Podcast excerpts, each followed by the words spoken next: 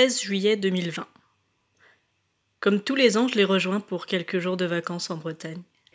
On décompresse, on profite, on prend le temps et puis on, apprécie ce quotidien au ralenti, simplement guidé par nos envies du moment. Cette année, je venais pour dix jours. Dix jours, juste ma mère et moi. J'ai toujours eu du mal à parler à ma mère et puis j'ai toujours senti une sorte de malaise aussi chez elle vis-à-vis de moi. Comme si elle non plus, elle ne savait pas trop comment m'aborder. Dix jours. Cette année, c'était la bonne. J'y pensais depuis des semaines, dix jours, elle et moi. Il allait bien falloir que l'on se parle. J'avais dix jours pour créer du lien avec ma mère. Et j'en avais des choses à lui dire, euh, lui raconter ma vie à Nantes, euh, mon déménagement, mon CDI à venir, et puis ma récente rupture avec cette fille que j'aurais aimé lui présenter. On aurait pu parler du confinement, du déconfinement, des températures plutôt basses pour la saison. Mille et un sujets que l'on pouvait aborder. J'avais ma petite liste en tête, j'étais plus motivée que jamais. Je suis arrivée le 13. Elle est venue me chercher à la gare et nous nous sommes installés au camping. Quelques mots échangés dans la voiture et puis plus rien.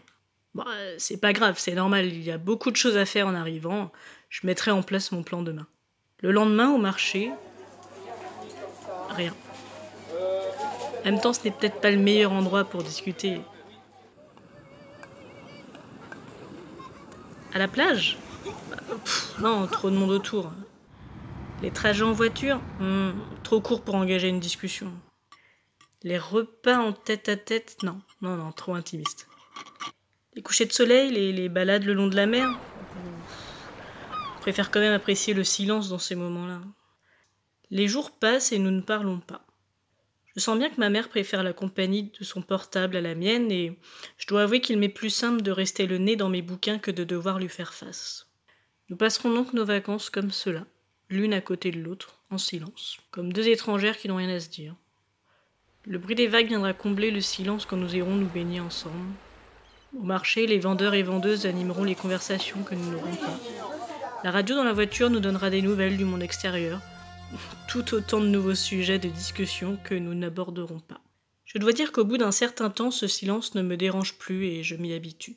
Je me demande tout de même à quoi pense ma mère? Aimerait-elle aborder certains sujets avec moi? Est-elle plutôt contente ou gênée par ma venue? Est-elle dérangée par cette absence de conversation entre nous deux? Et puis, se pose-t-elle autant de questions que moi?